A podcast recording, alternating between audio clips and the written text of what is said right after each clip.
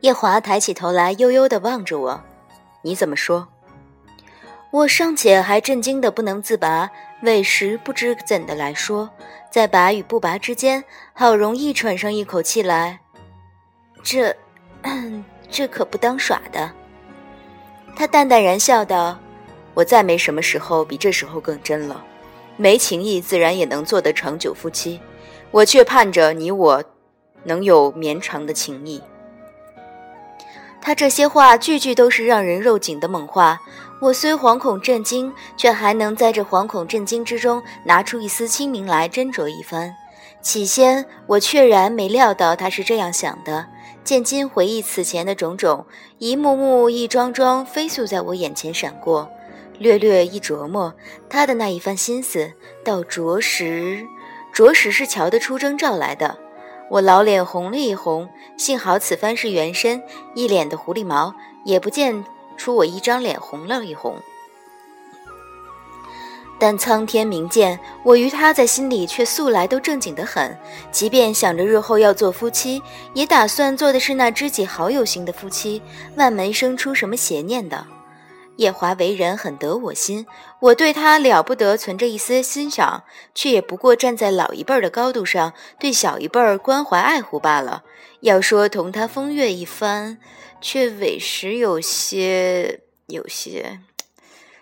叶华一双眼很莫测的将我望着，不说话，直勾勾的望得我饱受煎熬。我顿了顿，咽了口口水，道。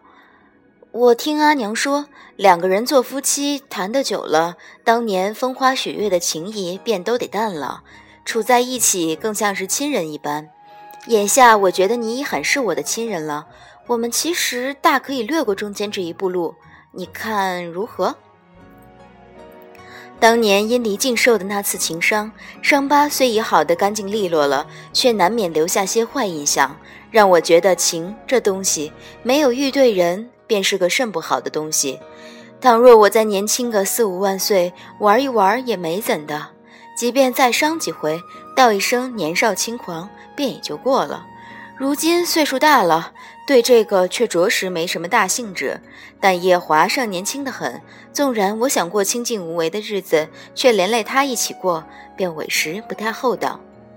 方才那一番话说的是通畅，叶华没闲言语，我便也胆肥不少。细细揣摩一遭，又将我心中这个想法与他商量道：“不过你这个年纪，也确实该好好爱几场恨几场的年纪。趁如今你对我的孽根种的还不深，早早拔了还来得及。等你到了我这个年纪，便能晓得，在世上活了这么多年，对情爱这东西便看淡了，委实提不起兴致来。这是个高处不胜寒的境界啊！嗯，天君那一指。”天旨将你我两个凑作一堆，其实我一直觉得对你不住，但你也不必太过伤心。待我同你成婚后，看能不能再为你另娶几位年轻貌美的侧妃。说完这一番话，心中一块大石头砰然落地。如今我的心态真真的四平八稳。想来我也该是四海八荒头一个这么大度的正妃了。纵然夜华娶了我，在年岁上有些吃亏，冲着这一点却委实要烧高香才是。他却并不如我想象的那么高兴，神色惨白，盯着我的眼睛道：“这是你的真心话？”我脸容恳切道：“真，比真金还真。”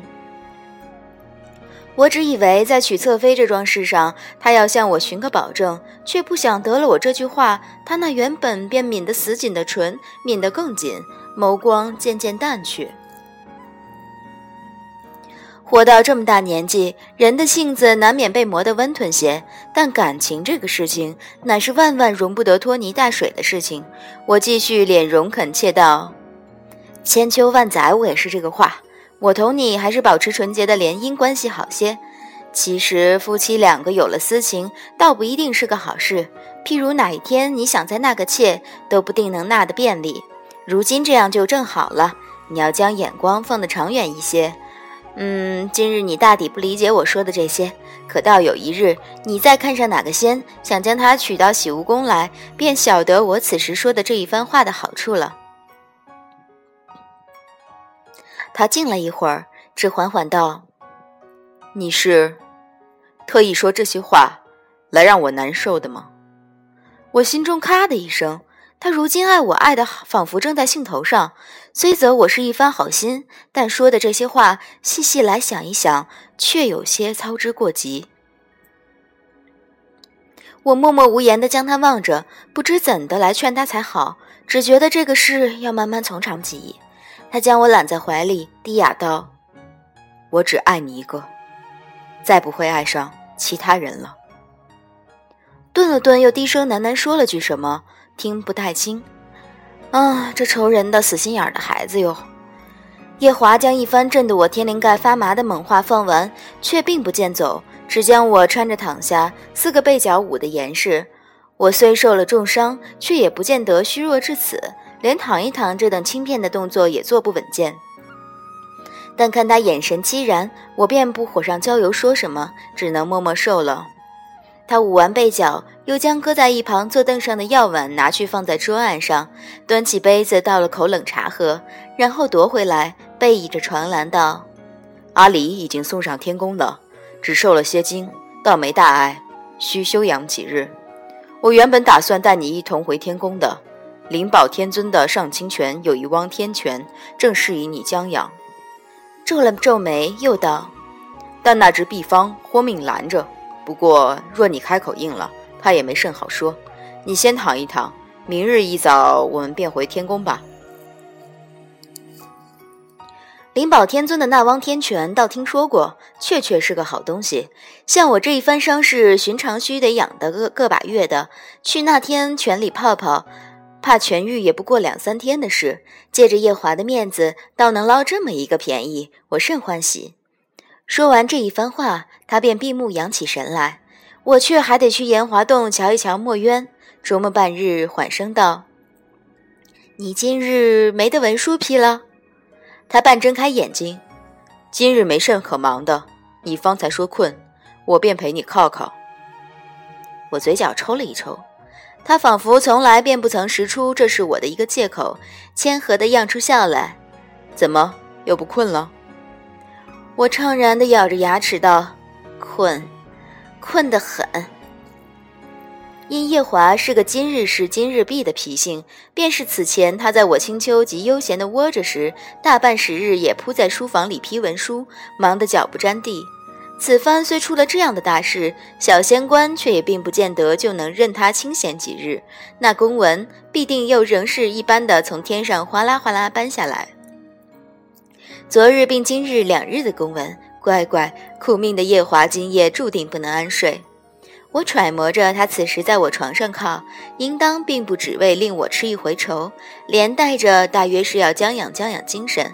这就譬如凡界里犯凡人犯了大事要砍头，砍头前总要一顿好的，舒舒服服吃了才上断头台。料得夜华这一趟很需眯一会儿，打点儿起十足的精神。才能奔去书房应付两日的公文。他这么一眯，作为一个过来人，本上神很有经验的推测，大抵不过两盏茶时刻。于是我也便对付着眯了，心中打了个很精细的算盘。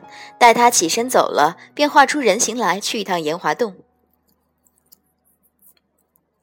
不成想，我这个算盘却落了空，十之一的精神头甚不中用，也不过半盏茶功夫，人就迷糊着有些昏沉了。半梦半醒，浮浮沉沉之间，我做了一个梦。这个梦我几万年都没做成，却在今日功德圆满。我梦着了墨渊。